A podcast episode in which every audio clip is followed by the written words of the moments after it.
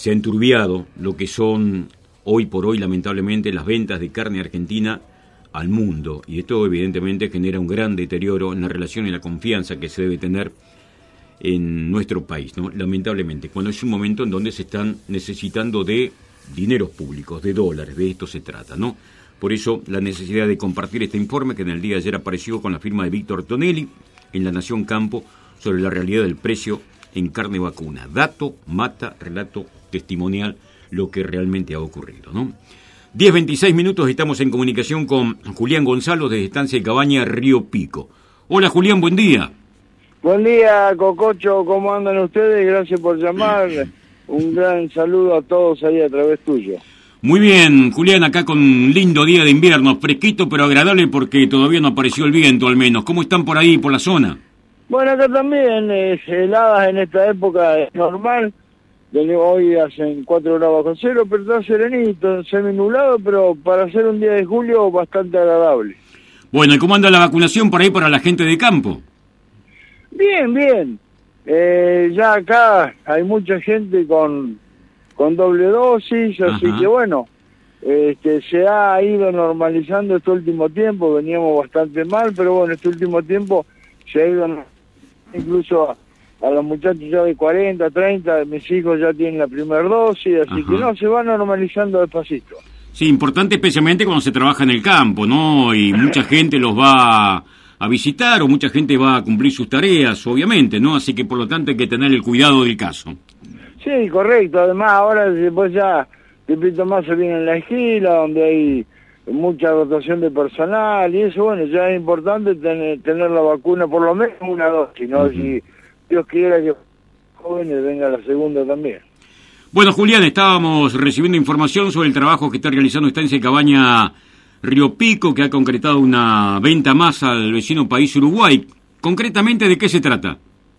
Bueno, sí, la verdad que con mucho, con mucho, muy contento este, que una cabaña de punta como es Santa Catalina de la familia Cortela, este, una familia de trabajadores y productora de primera línea del, en el campo uruguayo, eh, ya nos había comprado un carnero que habíamos llevado a traer, un astado, y bueno, y ahora cerramos esta semana por un Paul, que también es muy buen carnero y le estamos muy, muy agradecidos a ellos por tener confianza y, concretar este negocio. Bueno, ¿y cómo se puede describir a ese carnero que se está yendo para Uruguay? Bueno, es un carnero, hijo, viene a ser hermano del, del Supremo del año pasado, hijo de un Barlú. Es un carnero de muy buena lana, muy pol, muy puro, este, es un muy, muy buen carnero, incluso nosotros lo habíamos, se lo alquilamos a alguna cabaña, lo quisimos vender, entonces se llevan un muy, muy bueno, dos, dos, un buen carnero, tanto como el mm. carnero. Y en estos tiempos de distanciamiento social en donde todo se maneja a través de la tecnología, ¿cómo los uruguayos pudieron observar ese carnero? ¿Tenían alguna referencia ya? Sí, bueno, el Estado ya lo conocían de una visita del año pasado. Y bueno, ahora, como vos decís, la tecnología, los datos, este objetivo que hoy uno mide todo, finura, este, resistencia a la tracción, todo, y bueno, y después fotos y, y después de observarlo y verlo, bueno, este, y después la confianza depositada también en uno que uno le, le, dice que el carnero es esa es de realmente salió así. Así que la verdad que no, nos sentimos muy, muy halagados que esta familia, yo te digo, Santa Catalina es una cabaña de punta, de primera línea en, en Uruguay, y que ellos se fijen en nosotros, para nosotros es un gran orgullo, ¿no? Y ahora comienza el tema que me gustaría que me cuente Julián y siempre aludimos a la trama burocrática, ¿no? Que nuestro país tiene sus dificultades, sus obstáculos, no sé cómo estará desde el lado uruguayo. ¿Cómo se hace para que ese carnero llegue a, Uruguay? Bueno, eh, empezando por ahí, porque nosotros ya tuvimos una experiencia fallida con unas organizaciones que íbamos a aportar a Chile Esperemos que con Uruguay no ocurra lo mismo, hay más predisposición de los uruguayos que, del otro lado, así que ese es burocrático, extenioso, pero creo que vamos a llegar a buen puerto. este, el tema del traslado dificulta un poco por este de movimiento por la pandemia. Uh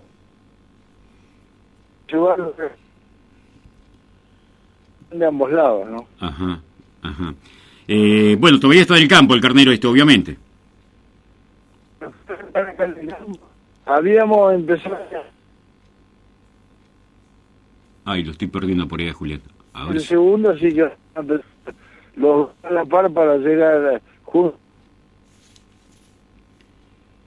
Este lunes empezamos a a ver, vamos a llamarlo nuevamente, ¿eh? porque me parece que algunos problemas, algunas dificultades de comunicación tenemos. O por ahí se se queda quietito en algún lugar, la señal está con, algunos inconvenientes, pero queríamos charlar porque realmente esto destaca mm, lo que siempre eh, señala, ¿no? La impronta que van teniendo los productores, mm, ganaderos que con mucho esfuerzo invierten en Patagonia, invertir no solo en Patagonia, invertir en este país, con lo que significa realmente el campo, riesgo y luego políticas que lamentablemente no acompañan. Pero bueno, tenemos el caso distintivo de Estancia Cabaña de Río Pico, por eso la necesidad de seguir charlando sobre este carnero que ha sido comprado por una prestigiosa cabaña uruguaya. Nos comentaba Julián del día lunes, no sé si comienza el día lunes próximo que el trámite. Sí, correcto, empezamos a traer los sangrados, ya los contactos los tenemos con el de aduana, exportadores, lo que van a hacer todos los trámites, así que si Dios quiere calculamos que en 45 o 60 días esto se va a concluir. Así que estamos muy esperanzados y sobre todo muy, muy contentos y muy orgullosos, ya te digo. Es una cabaña de primerísima línea y que se ponga los ojos en nosotros, para nosotros es un orgullo. En buena hora que así sea, ¿no? Y además, bueno, la necesidad de generar este vínculo, no solo de confianza, sino también de la producción de primer nivel que se genera aquí en, en Patagonia. Sí, correcto, porque este no es el caso. Nosotros no somos una isla, hay de 10 o 12 cabañas que están en condiciones, tienen excelentísimos reproductores en un nivel de excelencia y, el, mundo nos está mirando y eso es lo que tienen que mirar. Nos tenemos que abrir al mundo, cerrarnos más. Acá solo no vive nadie hoy en este mundo globalizado. Así que ya te digo, es un orgullo. Además, eh, siempre se hace camino al andar. Eh, todo es empezar y después van a venir los otros atrás, ¿no? Bueno, comparten charlas también con los hermanos uruguayos sobre lo que significa hoy producir en nuestro país, lo que significa producir en Uruguay, que evidentemente tiene políticas tan distintas a las nuestras. Sí, ellos, ellos vos charlas con ellos y hay cosas que no las entienden. Viste, eh, hay cosas que que es como pegas un tiro en los pies para ellos y realmente es así, pero bueno, esto vaya a.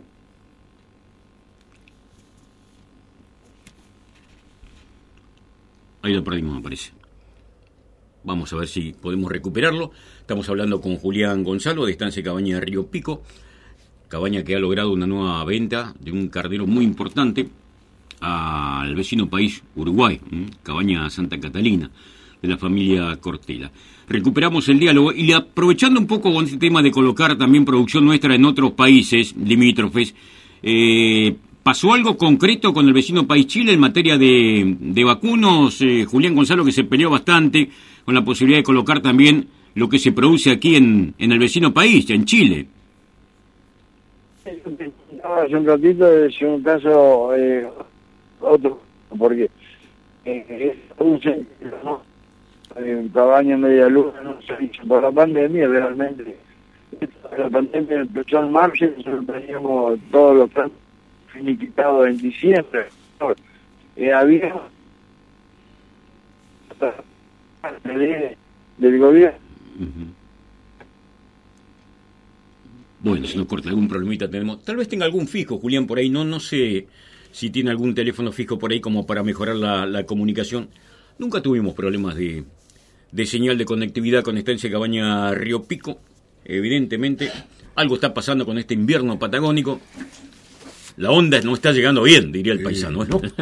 Mientras tanto, si le parece, actualizamos los datos del tiempo para la ciudad de Comodoro Rivadavia. Ha bajado la temperatura en relación a la hora anterior. Ah, bueno. 5 grados, dos décimas. En este momento, la sensación térmica de un grado, tres décimas. El cielo se encuentra parcialmente nublado. La humedad del 47%. El viento que sopla del norte a 20 kilómetros en la hora. Se espera una máxima de 11 grados para el día de hoy. Bueno, vino a la comunicación no es buena, Julián, decía de manera excepcional, nunca tuvimos problemas, pero eh, habías arrancado comentando qué está pasando con, con el vecino país Chile en materia de, exportación de, de los Hereford, ¿no? Se había logrado un acuerdo después de muchísimo tiempo, no sé cómo está ahora, en este momento, en este presente, esa posibilidad también de comerciar con Chile.